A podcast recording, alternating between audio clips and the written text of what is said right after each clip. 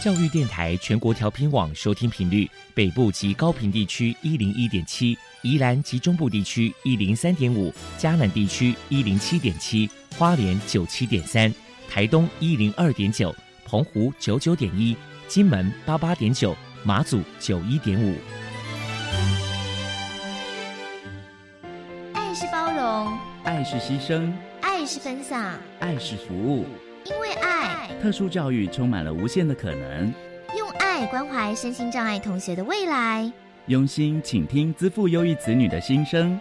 欢迎老师、家长、同学们，大家一起加入特别的爱这个大家庭。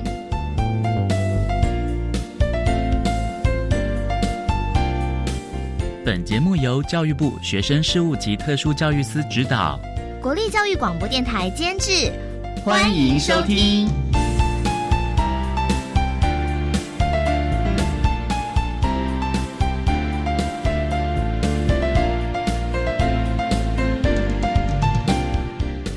爱，我们在空中相会。欢迎您再度收听《特别的爱》，我是小莹。这个节目在每个星期六和星期天的十六点零五分到十七点播出。今天将为您安排三个单元，探讨有关于职业转型的相关资讯。首先，在爱的小百科单元里头，波波将为你安排超级发电机单元，为您邀请马喜乐基金会的。陈美秀主任为大家介绍马喜乐基金会有关于身心障碍就业服务的相关内容以及重点，希望提供大家可以做个参考。另外，今天的主题专访为您安排的是爱的随身听，为您邀请国立嘉义特殊教育学校的吴明路职业辅导员为大家说明培养适应职场的能力，谈高中教育阶段身心障碍学生职业教育训练的重点。以及职业再设计的经验，提供大家可以做参考。节目最后为你安排的是爱的加油站，为你邀请中华民国脑性麻痹协会的卓碧金理事长为大家加油打气喽。好，那么开始为您进行今天特别的爱第一部分，由波波为大家安排超级发电机单元。超级发电机，亲爱的家长朋友，您知道有哪些地方可以整合孩子该享有的权利与资源吗？不论你在哪里，快到发电机的保护网里。特殊教育网网相连，紧紧照顾你，一同关心身心障碍孩子的成长。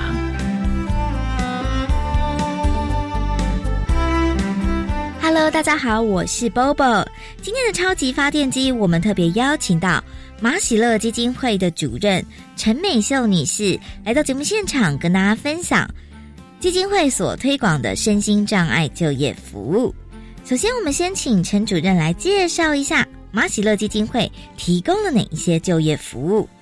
我们马喜乐基金会，我们在九十五年有设立我们的喜乐水饺工坊，主要是提供身障者就业的一个平台、就业机会。那在里面当然也提供了相关的技能训练，也有提供所谓的支持性就业服务。这个是配合政府的职业重建方案，就是让身障者可以去一般的职场工作。那我们会派救服员到现场去支持他们。那还有职业辅导培养的相关专业的服务。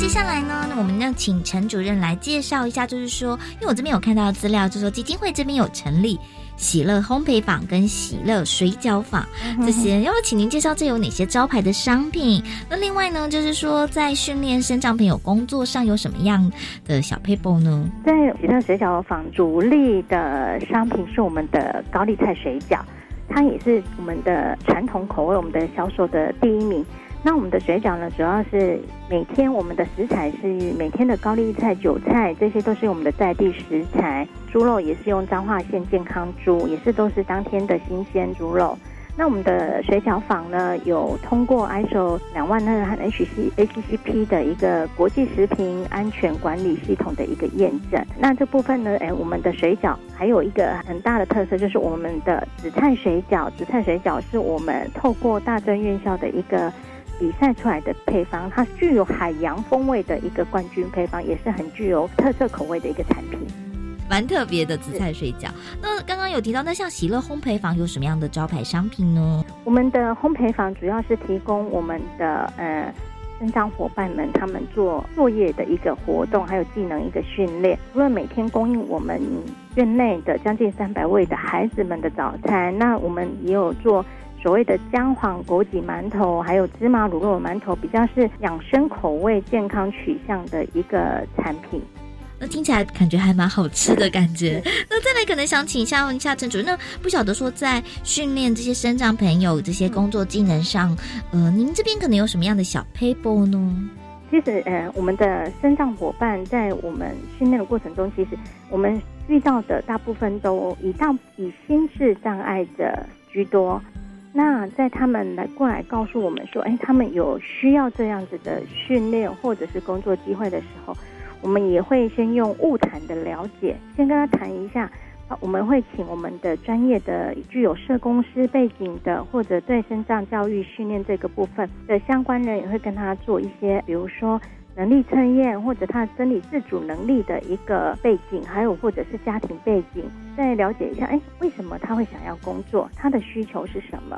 到他们进来文这里面，我们会让老师跟他一对一的教导，因为每一个身障者。他们都是个体的，那他们的障碍程度其实也不一样，成长环境呢也都不尽相同，所以认知上面的差异啊，那我们会有班长去在职场中去指导，后也会在建在职场中建立一些自然支持者，所谓的同才，像我们平常工作也都会有同事，这个在同样的职场里面，他们可以帮助。这些小孩子新进来的这些生长者，他们可以长期的陪伴他们，能够做一些环境的适应或者工作上的提醒。在生长者会有一些伴随的情绪障碍，他们遇到不开心的事，不知道如何表达。这个部分呢，我们也是透过专业的老师，然后去引导他慢慢讲出他的困难点，然后去引导他如何去表达他们的情绪，妥善去管理。让他们能够在这个工作里面可以有一个稳定的就业，或者在接受训练过程中能够有好的成效。为了推广身障朋友就业，马喜乐基金会曾经举办过哪些活动与人们互动交流？我们请陈主任说明。我们马雪基金会会推动生命教育的一个体验，比如说会有国小国小的小朋友，或者是现在的企业都会有所谓的一日志工的部分，那会跟我们做配搭，然后来做生命体验，包括包水饺的一个体验，跟我们的孩子们一起包水饺。那会有一些互动，让他们对身障者有更多的了解。我们在教房里面工作的人员，或者是来接受训练的人员呢，我们也会让他们有打太鼓的，我们会有一个才艺的展演。那有一些企业呢，他们提供机会，让我们能够去他们的主要的活动上面去做展演，那也让我们的孩子有更多的展演舞台，还有让他们有更多的自信心的一个展。那当然，我们也会跟一些民间社团来做，比如说义卖活动的配搭。那在这个时候，我们当然就可以推广我们的生障者的一个产品，或者是说跟我们生障者做一个融合、社区融合，有一些互动，对我们的单位啦，或者是对生障者的产品、对生障者的认知会更进一步。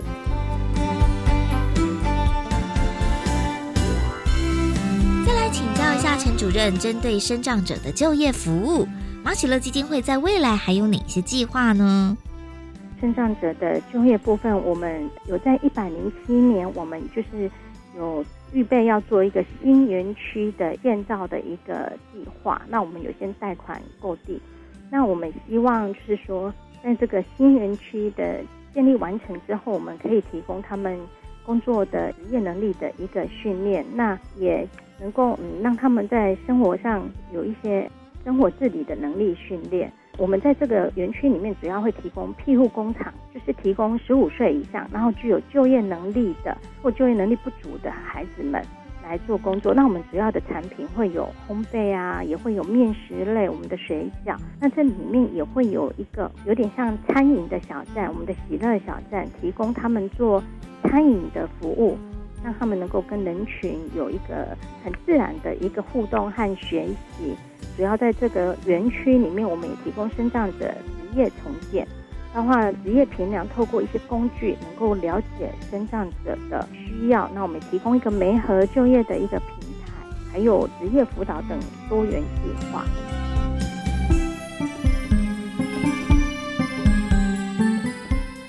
论是接受像是职业训练或是职业转型，到底身障朋友自己本身要保持着什么样正确的心态呢？嗯，我会鼓励他们，给他们观念就是他们没有跟我们不一样，他们只是需要多一点的时间，多一点的陪伴，还有机会和支持。所以呢，也会鼓励他们要用积极的态度来看待自己，因为所谓的自助人助，那也要勇于做梦，要有一个我要更好的一个信念，不管在对自我的价值肯定、生活能力、工作态度，都要有一个我想要更好的一个信念。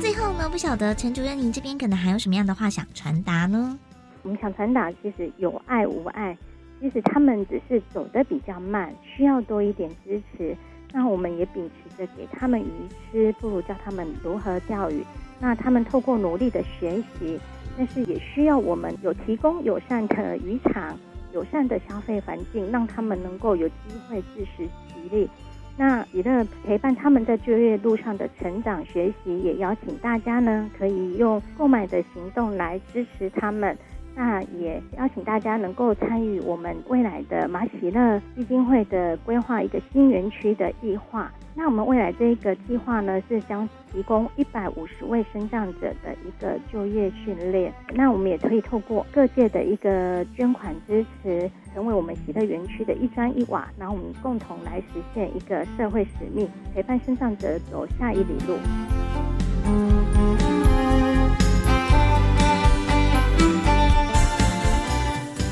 非常谢谢马喜乐基金会的陈美秀主任接受我们的访问。现在我们就把节目现场交还给主持人小莹。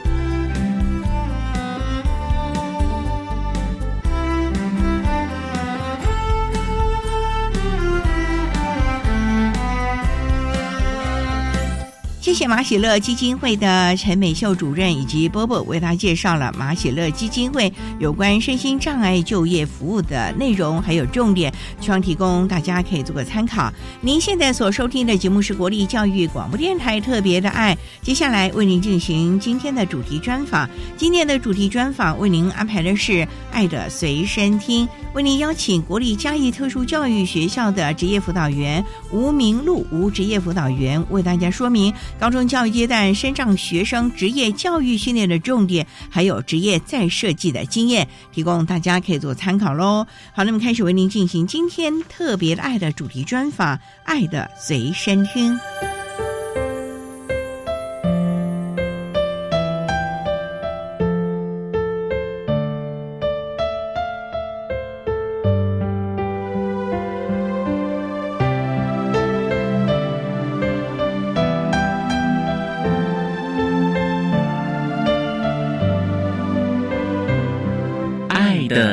身听。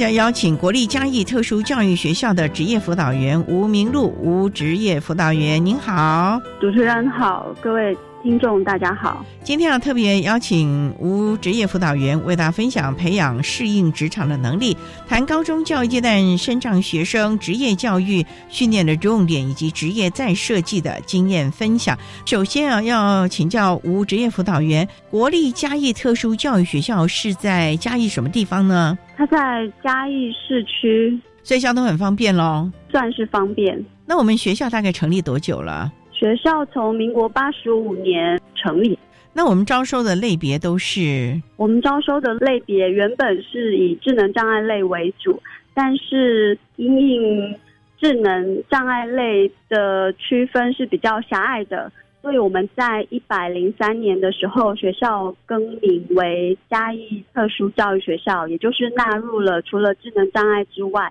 还有，譬如说像脑性麻痹啊、情绪障碍啊等等，所以就更多元了。没错，那我们的学制是包括哪几个学制呢？我们从幼稚园开始，有幼稚园、国小、国中到高职，有四个学部。从幼儿园就开始了。我们会提供住宿吗？原本学校的设计是希望全校的学生是可以住宿，所以我们有一栋很大的宿舍大楼。但是后来是以高职部为主，有住宿的安排，所以就有高职部的学生可以住校，国中部的还是要通勤喽。国中、国小如果有特殊状况，可以个别申请。这些孩子都是在嘉义地区的吗？在嘉义区、云林区还有台南区，主要是这三区。这么多的辖区啊！是的，如果是住在台南的，那每天交通车要从嘉义到台南接送吗？我们学校的交通车在台南有盐水还有白河这两个县，在这个方面通勤其实是考量到学生，只是学生可能就比较辛苦，要早点起床了哦。没错。那也想请教您，从事职业辅导员的工作大概多久了呢？我从事职业辅导员的工作，从一百零八年开始到现在满三年。您当初是什么样的背景，有机缘从事这样的工作啊？我之前是在学校长期代课的老师，在教学上大概八十六年开始，一直到九十七年再回来学校，也是当代课。然后一百零八年开始转任支辅员的工作，那这支辅员跟教学的工作就不太一样了哦。是，那你服务的对象应该是在高职这一块了，因为要准备就业了。对，高职比较特别的是，他们在高一的时候会先安排职业倾向的一些评估，在高二的时候有一些学校开始会有一天的实习课程。高三的话会有两天到三天的实习课程，每个学校有不同的做法，还是要看孩子的能力，还有当地的职业场域能够提供的机会喽。是的，那我们稍待再请国立嘉义特殊教育学校的职业辅导员吴明路吴职业辅导员，再为大家说明高中教育阶段身上学生职业教育训练的重点，以及职业再设计的经验分享。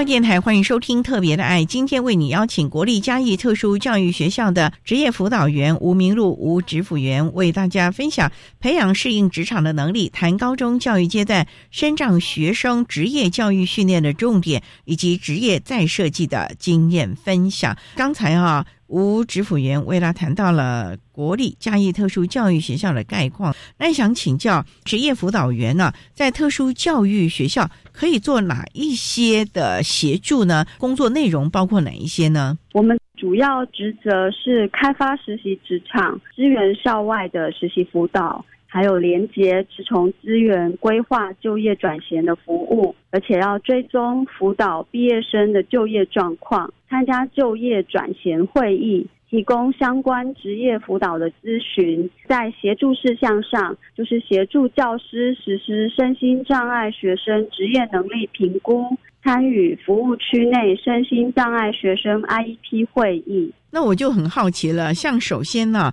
职场的开发这个部分，所以你们常常要去陌生拜访喽。是的，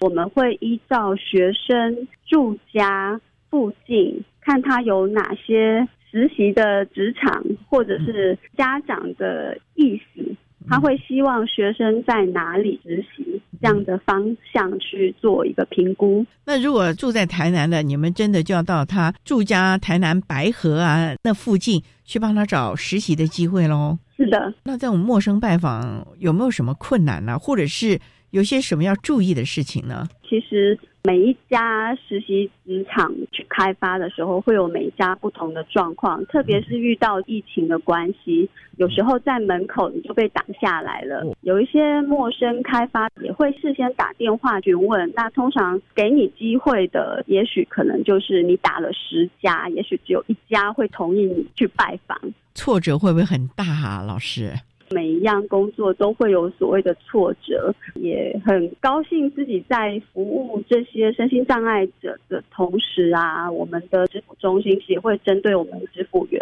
做各个不同的教育训练，所以在自己的成长上，还有压力的适应上，都是可以慢慢调试的。所以在开发的技巧，甚至你们的心理的承受度、耐压性，平常都要接受一些在职的训练。能够让自己更强韧一点，为孩子们开发更多的机会喽。是的，那你们在开发的时候，有没有一些个人要有的素养呢？例如说，你要看孩子的能力，或者是相关的执着，你不能像个无头苍蝇的到处去找机会吧？是的，没错，我们。对孩子的熟悉，首先在像我刚刚提到的，在高一的时候，我们会做职业兴趣的评估，会根据这个评估，跟导师还有家长在开 IEP 会议的时候，我们会先了解，在高二的时候就会帮他找合适的职场。有一些孩子，也许他说他喜欢洗车，但是学校老师教他可能只有单一的步骤，哎，可能这个孩子只有负责外观的清洗或者是轮框的清洗，但是他没有了解到整个洗车是需要连内部吸尘、脚踏垫的刷洗等等这些步骤。所以在学生的职场的认知上，也许他还不是这么的成熟，所以需要我们来帮他做一个最正确的评估。还是要了解一下孩子在这方面的概念了，因为真的到这个职场上，可不是你在学校里面老师这么多的包容了，而且职场真的是蛮现实面的，因为。消费者的概念，我们还是必须替雇主考量，否则这个部分对于大家都不是有好处的了啊！好，了我们稍待再请国立嘉义特殊教育学校的职业辅导员吴明路吴职业辅导员，再为大家分享高中教育阶段身上学生职业教育训练的重点以及职业在设计的相关经验。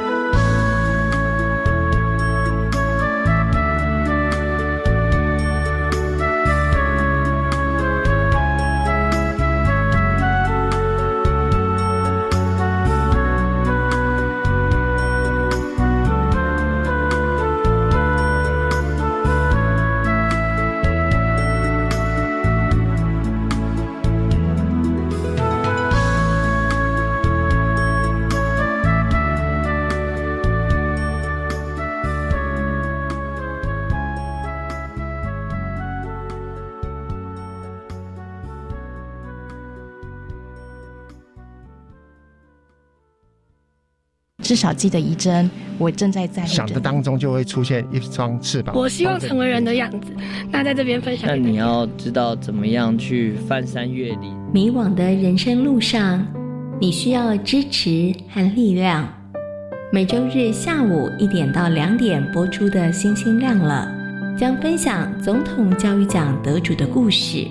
让困境闪闪发亮。成为人生指引的北极星。啊，天气越来越冷了，夏天的衣服可以准备收起来了。是啊，哎，对了，那你家冷气机也收好了吗？啊，冷气也要收？当然啦，你知道吗？冷气不用时也会有待机耗电呢，所以飞下月时要记得关掉冷气机的总开关，也可以顺便清理冷气机的滤网，隔年用电更省哦。节能不分季节，爱地球做就对了。更多省电妙方，快上节约能源园区网站查询。以上广告由经济部能源局提供。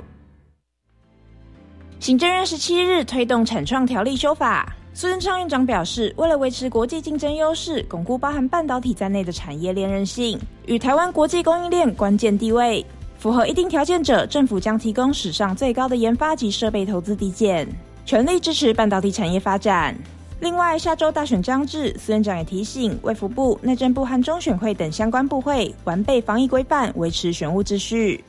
以上内容，新闻提供。管那么的水，落嘎西木啊！大家好，我们是 OK 合唱团。您现在收听的是教育电台。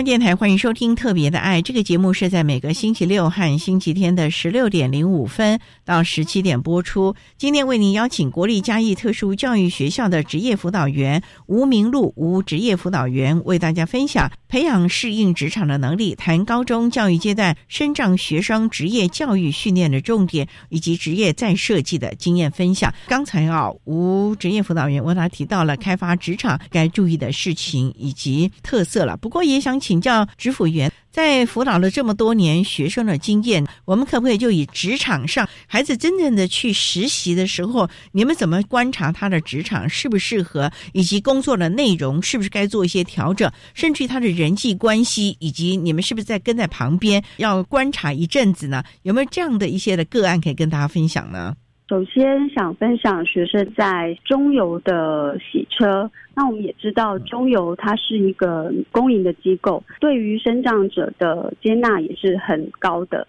但是如果你真的在洗车遇到问题，例如学生的速度跟不上其他正职的员工，那在速度的调整上，我们可能在他的旁边需要随时提醒，要快一点，要仔细一点。或者是他哪里没有提到，在同事的合作上。每个人会有负责的部分，譬如说左边开始，或者是右边开始，也要听从跟他一起工作的同事的指导。譬如说洗车的部分，他的雨刷不要随便的拿起来，很大力的弹下去，也许这个雨刷就坏掉了。这个小细节，我们跟在学生实习的时候会随时的提醒他。例如说他戴着手表，要先请他把手表先拿下来，才能从事这个洗车，不然。刮伤了客户的车子也不行哇，还真的是好多的细节啊！不过，支付员，我想请教，像洗车这件事情啊，从进来可能先冲水啊，再泡沫啊，再来可能海绵刷完了之后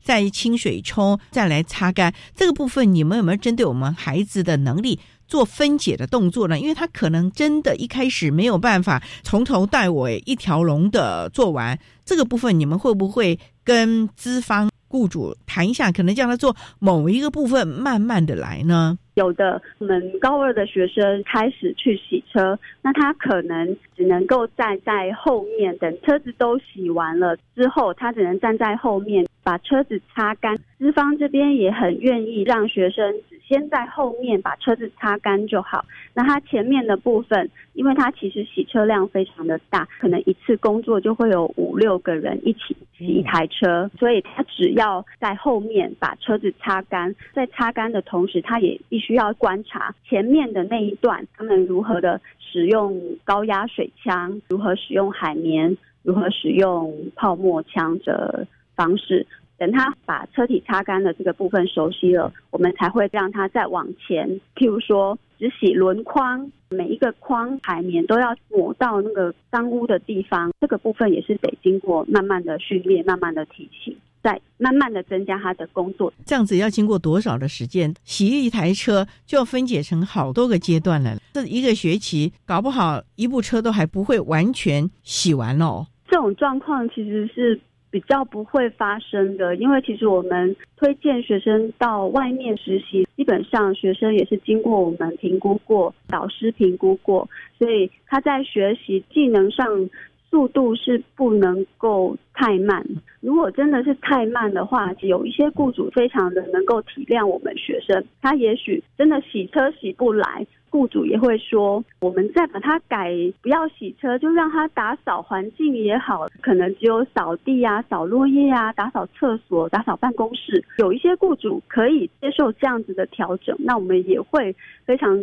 开心有这样子的雇主。其实最重要就是让孩子真的有到职场实习的机会了，所以能够有一些变通的方法，也是对孩子有帮助的喽。这也是所谓的职务在设计的一种。所以你们也通常就是看到职场的现实面，再去跟雇主和孩子的能力做一些变通。不过也想请教，像我们这个洗车啊，嘉义特殊教育学校在学校有没有这样的实习的机会，让孩子先在学校里学习怎么洗车？你不能完全像个白纸一样，就直接到了我们的中油啊，或者是相关的洗车厂，就直接让雇主教他了吧？他在学校有没有先学会一些洗车的能力呢？学校在高一的时候有这样子的课程安排，在洗车，在高二跟高三也都会有职业实习课程，职业实习课程也会有洗车课，所以我们学生的先备能力在高一、高二其实都有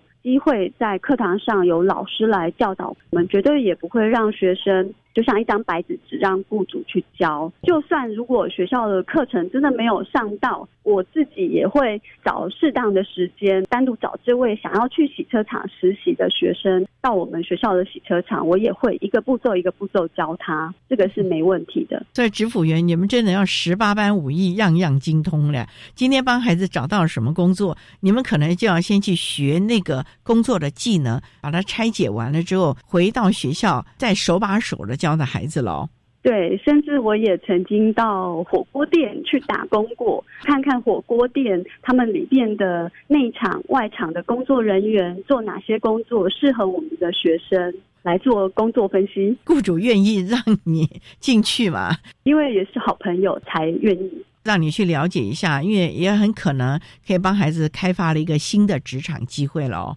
是，所以在学校其实有很多的实习的机会，也让孩子们都先练习，然后你们也才能放心的让他们到真实的职场去做相关的练习了啊。好，那我们稍待再请国立嘉义特殊教育学校的职业辅导员吴明路吴职业辅导员，再为大家分享高中教育阶段身上学生职业教育训练的重点以及职业再设计的相关。经验。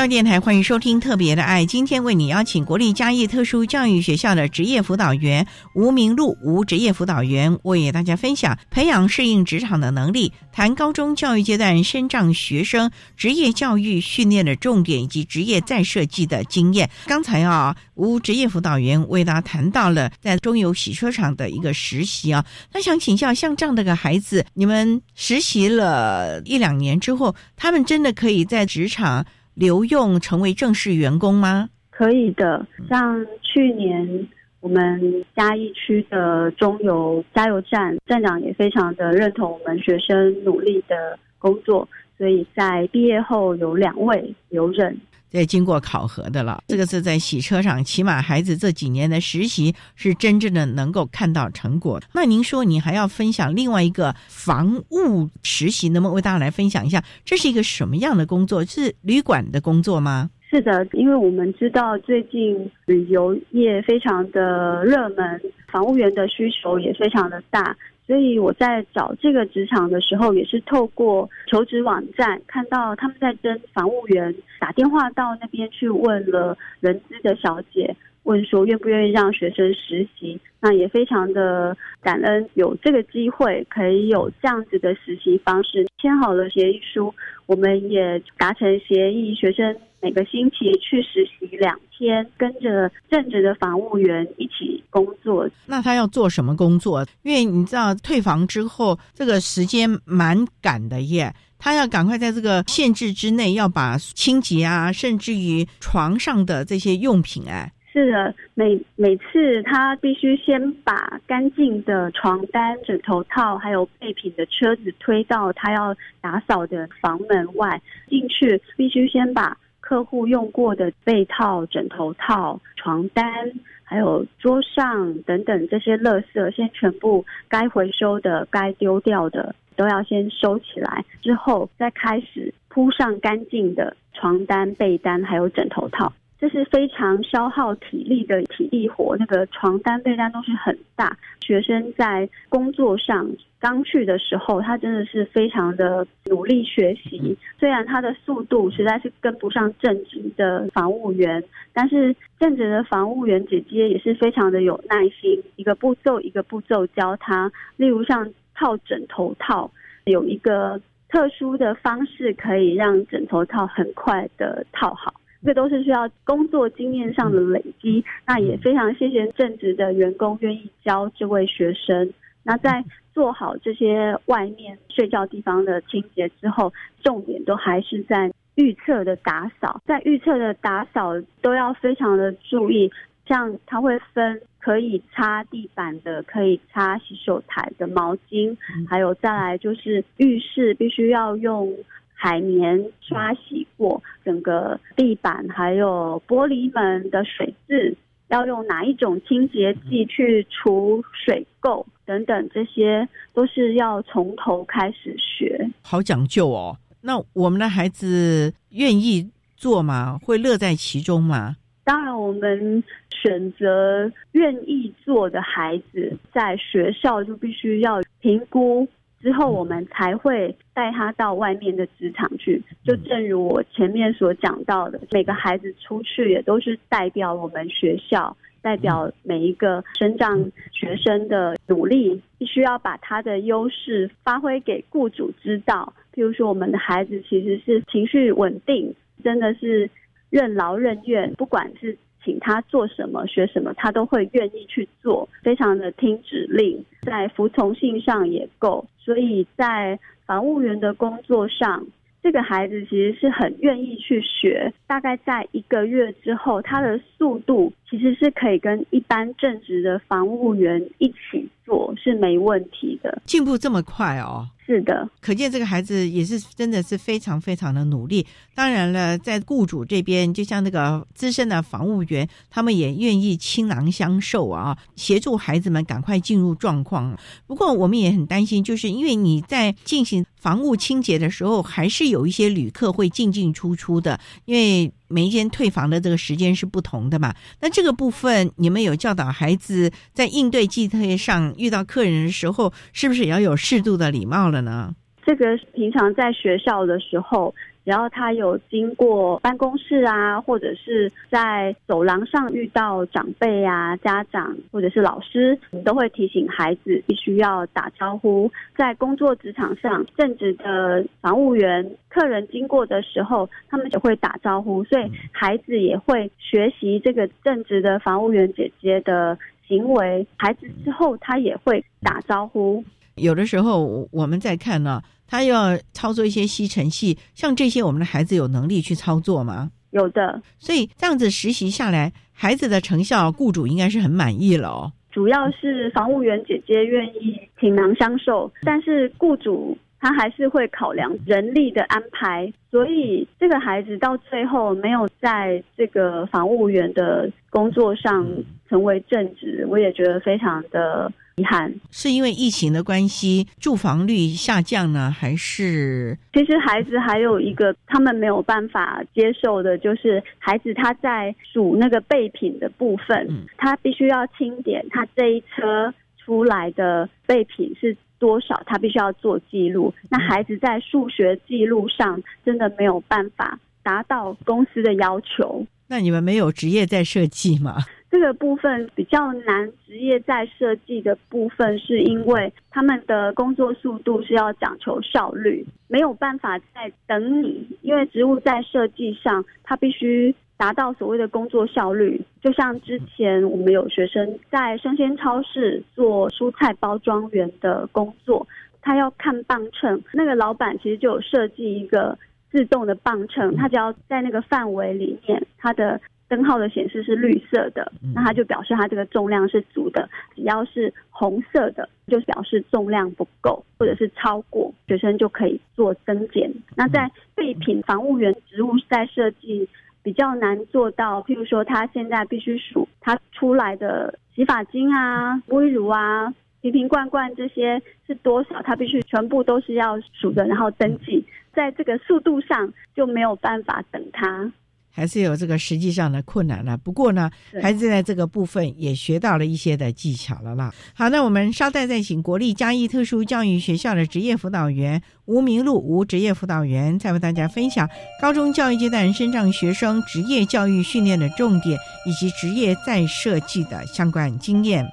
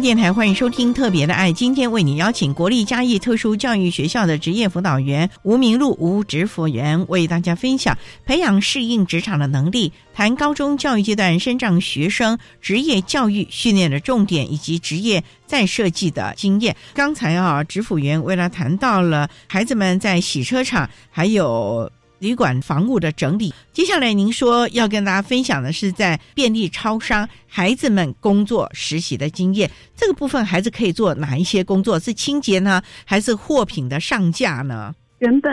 让孩子去超商实习的时候，是想他可能只能做到清洁环境、打扫，但是呢，因为这个学生他属于中度智能障碍，所以呢，超商的店长先是让他练习泡咖啡，他只要看得懂拿铁、美式等等的这些字，他都可以按。所以这位学生他原本只是打扫，后来可以泡咖啡。之后呢，又可以收银，就是他在操作收银机上那个 POS 系统，店长教他，那他也都能记得起来。这位学生非常的厉害，不简单哎，泡咖啡耶，这个你要按错了，那杯咖啡大概就报销了，或者是你在收银算错了，那也不得了了嘞。所以我觉得也是店长他愿意教孩子，给孩子机会喽，而且孩子学习上也能够发挥他的。潜能原本我们也不太看好他可以学得来，但是他在经过店长的教导之后，他可以操作收银机，譬如说客户来要缴费，他也都能够知道扫码要扫哪里，或者是客户来他要领包裹报电话号码，依照譬如说哦是要四三零。然后他就要去找那个电话号码是三零的包裹，拿出来给客户。这个部分到最后他都可以做得非常好，真的是不简单呢。那这孩子会不会觉得很开心、很有自信了呢？这个孩子当然是会觉得非常的开心，而且有自信。之前原本在学校，可能他有一些行为是老师会一直纠正他的，但是起码我觉得他在职场上会有他的自信。所以那些可能不当的行为就很少出现了。是的，所以最重要的就是还是雇主愿意给机会，愿意教导我们的孩子。所以你们在跟雇主沟通方面，是不是也要费很大的心思，让雇主能够认同，而且包容，甚至于给机会喽？所以回到我们刚刚的支付员，主要的工作就是开发实习职场。所以在这个部分，我们也都还是一直在努力，因为。就算开发到了好的实习职场之后，他愿意雇佣学生，这个实习职场他其实也没有再有多的职务让学生再来工作，所以我们得继续每年不断不断的在开发新的实习职场。所以相对的，在雇主例如跟他告知如何训练我们身心障碍学生，也是我们的一项课题。这也是指辅员的挑战了啊！不过谈了这么多啊，雇主愿意给力啊，指辅员愿意陪同，而且职业在设计，孩子也愿意努力。可是家长的支持度应该也要一块的进来吧？例如孩子的交通能力啊，孩子难免会偷懒呢，所以家长这时候应该是一个有。力的后盾了吧？否则孩子毕了业，真的到了职场，人都是有惰性的，难免可能他的续航力就不够了。所以这部分你们有没有跟家长做相关的沟通呢？嗯在学学生来说，跟家长的沟通上，我们还是尊重班级的导师，因为毕竟从一年级到三年级都是由这位导师来跟家长沟通。如果导师愿意协助，那跟家长谈好了，我们支付员的工作其实就是带着学生去练习搭公车，例如。学生他们可以跟政府机构申请爱心悠游卡，也就是政府每个月会给一千元的悠游卡点数或者是钱，让身心障碍者的这些人使用。学生在申请爱心悠游卡的时候，其实这个就是要由家长去申请的。我们学校的老师。是没有这个权限帮学生申请的，申请出来可以由我们支付员带着学生练习坐公车。例如，我去年也是带着一位学生从水上搭公车搭到嘉义市的中山路那边工作。那他在第一次搭的时候，我跟着他一起搭；第二次的时候，我就是让他自己搭，然后我开车跟在公车后面跟着他。第三次呢，就是让他自己搭车，然后我在实习的地点等他，慢慢渐进式的训练他，到最后这个学生可以自己从家里搭公车到嘉义市实习的地点。哇，真的不简单！这教授的能力也是孩子能不能够在职场上继续下去的一个重点了啊。不过也想请教，我们的家长会不会舍不得孩子啊？孩子实习，他也就在旁边跟着，跟在旁边，甚至于帮他代劳了呢？这个应该是不被容许的吧？有一些家长，他真的是不放心自己的孩子到外面实习，所以他也会真的到孩子实习的地方去看。我们也会请导师，还有我如果在实习的地方有看到家长出现，我们都会跟家长安抚，跟他说，老师也都会来看，请家长一定要放心。学生回家，我们也都会有实习联络部，就像在学校上课会有家庭联络部这样子。只要职场上有发生什么事情，我们及时都会在联络部上反映。那如果是真的有紧急的状况，例如之前有学生在泡咖啡的时候不小心咖啡翻倒了，烫伤，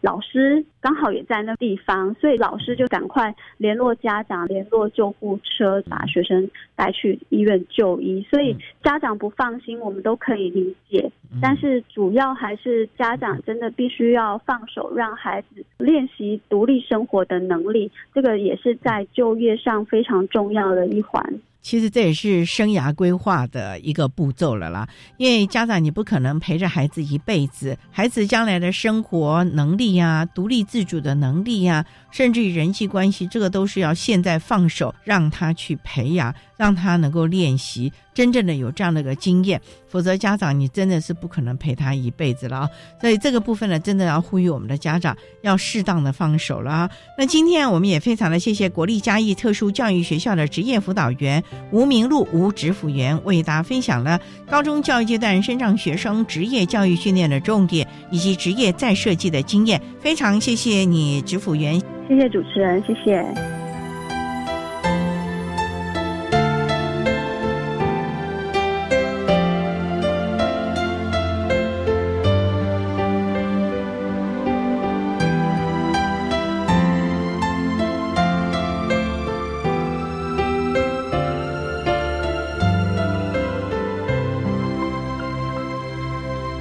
谢国立嘉义特殊教育学校的吴明路职业辅导员为大家分享了高中教育阶段升障学生职业教育训练的重点，还有职业再设计的经验，希望提供大家可以做个参考了。您现在所收听的节目是国立教育广播电台特别的爱节目，最后为你安排的是爱的加油站，为你邀请中华民国脑性麻痹协会的卓碧金理事长为大家加油打气喽。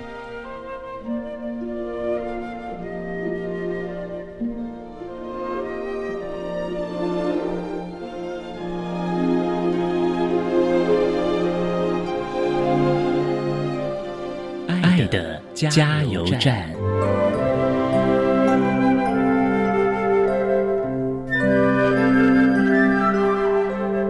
各位听众朋友，大家好，我是中华民国脑性麻痹协会理事长卓碧金。放手是最大的支持，给他独立练习的时间，在他可以做到的方式下，让他做最好的自己。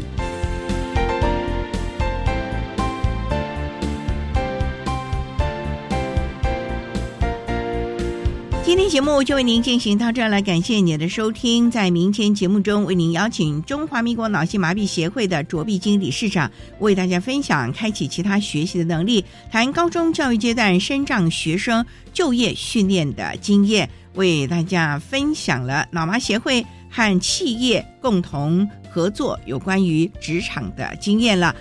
感谢您的收听，也欢迎您在明天十六点零五分再度收听。特别的爱，我们明天见了，拜拜。